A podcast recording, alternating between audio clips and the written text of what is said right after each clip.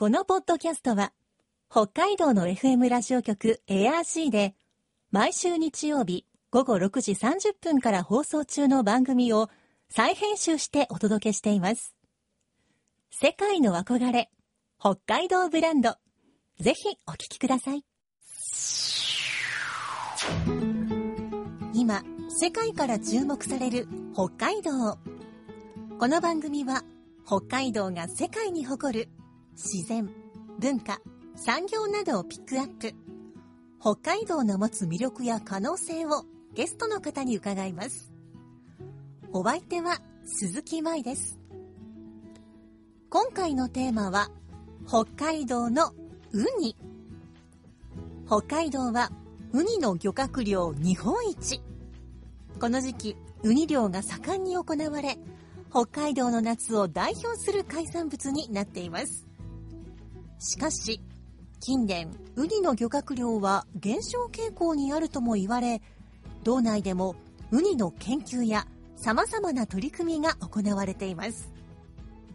今週と来週は、北海道大学大学院水産科学研究院准教授、浦和弘さんに、北海道のウニについて伺います。今日のお話のポイント、鈴木舞のマイポイントは、やんちゃポーズ。世界の憧れ、北海道ブランド。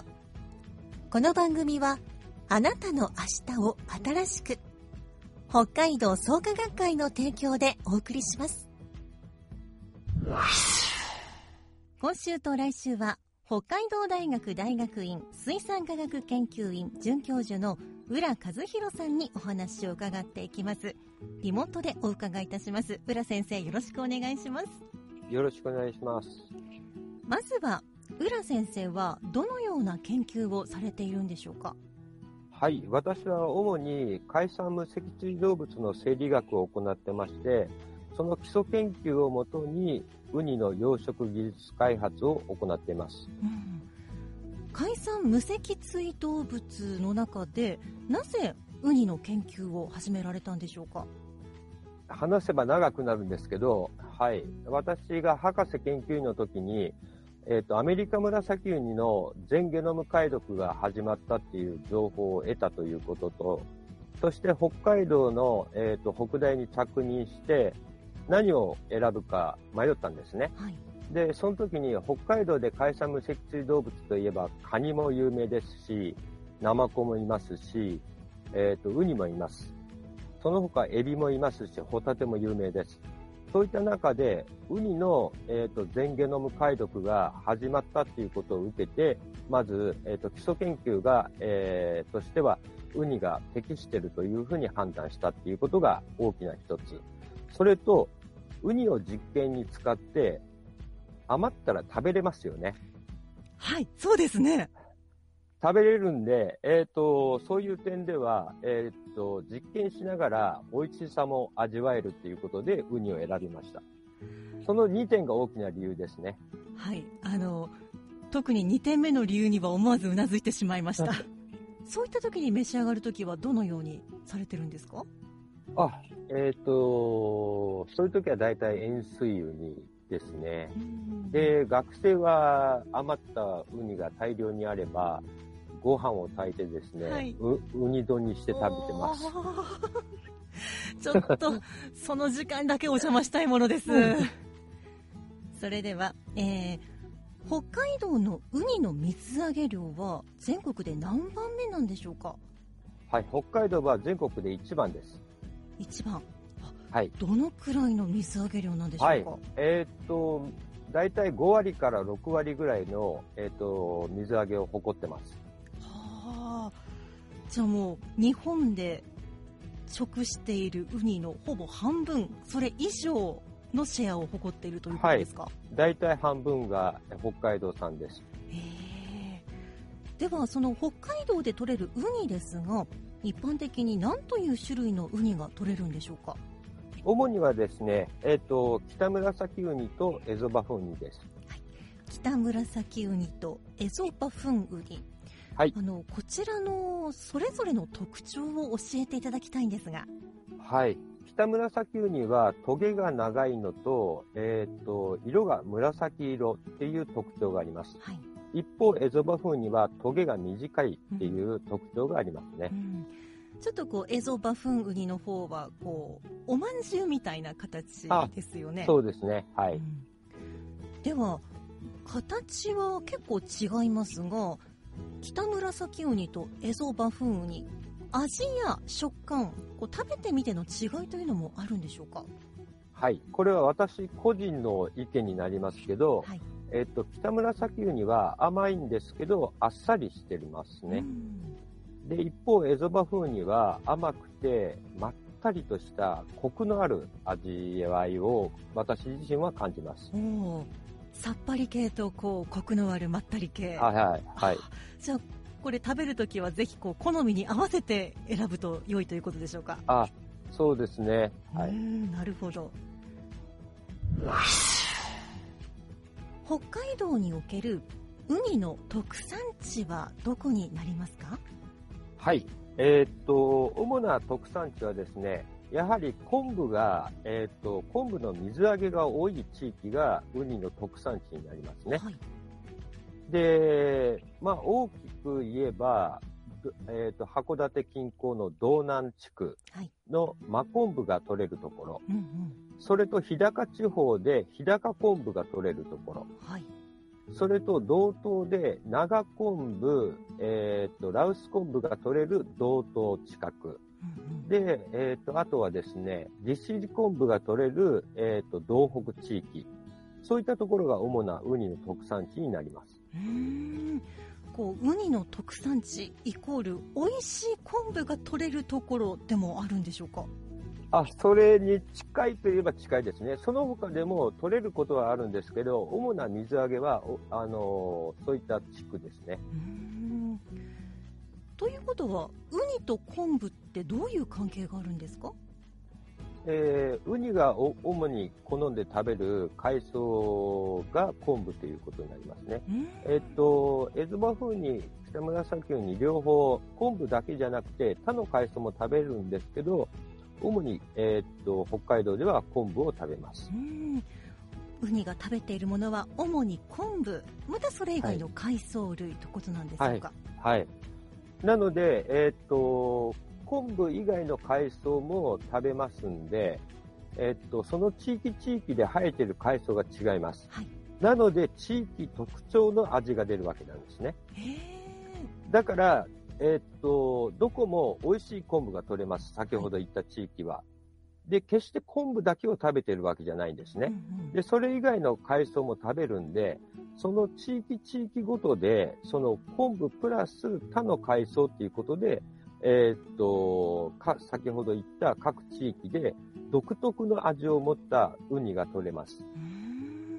そういうところでこう地域性が特色が出てくるんですか、はい、はい。実際にこう先生召し上がってやっぱり違いを感じたりしますか？はありますね。あで、まあ、微妙な違いですう。ーんやっぱりそこが食べてるこう、まあ、言ってみれば餌というかはい、の違いによってはい。うーんえーウニの栄養価について教えてもらえますか？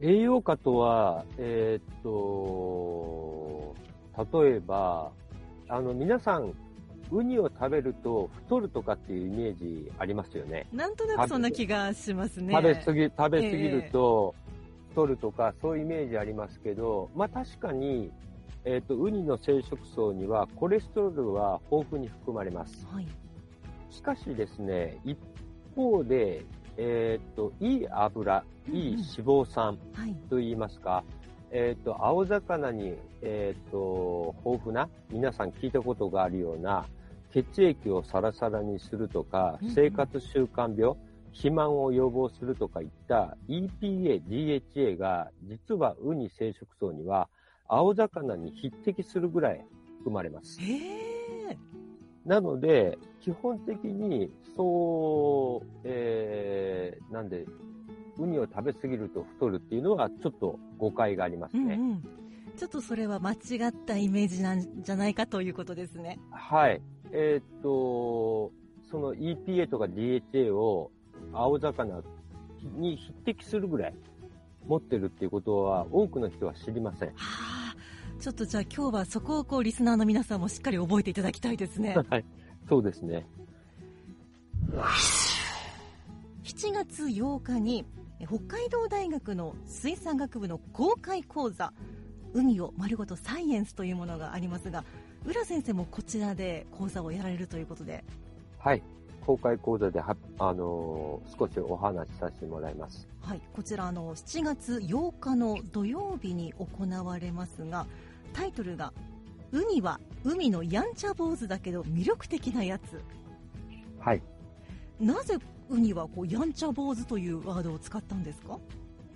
ウニを英語で、えーっと、シーアーチンって言いますけど、はい、シーは海、海のっていう意味で、アーチンっていうのは、やんちゃ坊主、ガキ大将とかっていう意味があります。へえつまり、シーアーチンっていうものを日本語で訳すと、海のやんちゃ坊主、悲観坊、はいガキ大将っていう意味になります。ウニの英語でのこのウニの名称がそんなに可愛らしいものということを知りませんでした。で、一はい方で魅力的っていうのは、先ほど話しました、青魚に匹敵するぐらい、実は人の体にいい血液をサラサラにする、生活習慣病を予防するいい脂肪酸、EPA、DHA などを豊富に持っているっていう、そういう魅力的な面がありますね。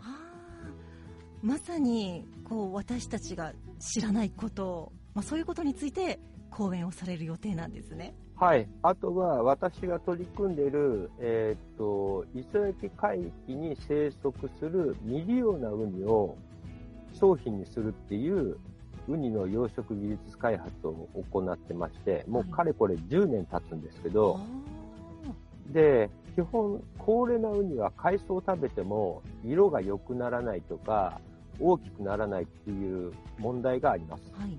なんですけど、私自身が、えーと企業と連携しまして、そういった高齢なウニでも色を良くしてう、ん大きくして、かつ味も商品レベルにするっていう配合飼料を開発しましたんで、はい。そういった取り組みを行っているっていうことを話しますね。うんあのウニは結構ダイレクトに食べるものによってこう味が変わるというお話されてましたけれどはい。高齢のウニもこう食べるもの、まあ、配合飼料を与えることによって私たちが美味しく食べられるようになるということなんですね。はい、そうですね。へー教えていただけるものならその配合飼料例えばどんなものが入っているんでしょうか？あ、主に、えっ、と、昆布ではないですけど、えっ、と、海藻を使ってますけど、その他は企業秘密ですね。まあ、でもそういったところにこうたどり着くまでこういろいろとた試していったということですよね。はい、うまい、甘いとか苦味を持たせないっていうふうにはどういうふうになメカニズムでそうなるかっていう基礎研究をもとに、えーまあ、天然素材の餌の原材料を使ってそういった配合飼料を開発しました。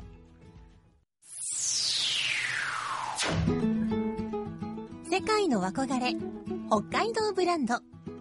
今回のゲストは北海道大学大学院水産科学研究院准教授浦和弘さん。今日のマイポイントはやんちゃ坊主でした。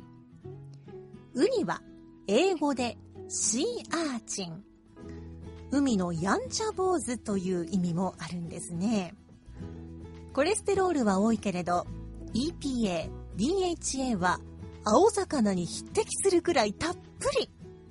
なるほど。やんちゃだけど、それだけではない魅力があるんですね。北海道大学水産学部公開講座はオンラインでの受講もあるそうです。気になる方は、海を丸ごとサイエンスで検索してみてください。来週も浦先生に北海道のウニについて伺います。そして明日から AirG はリスナーサンクスウィーク。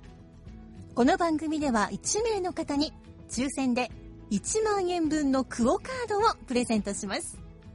来週9日の放送を聞いてメッセージを送ってください。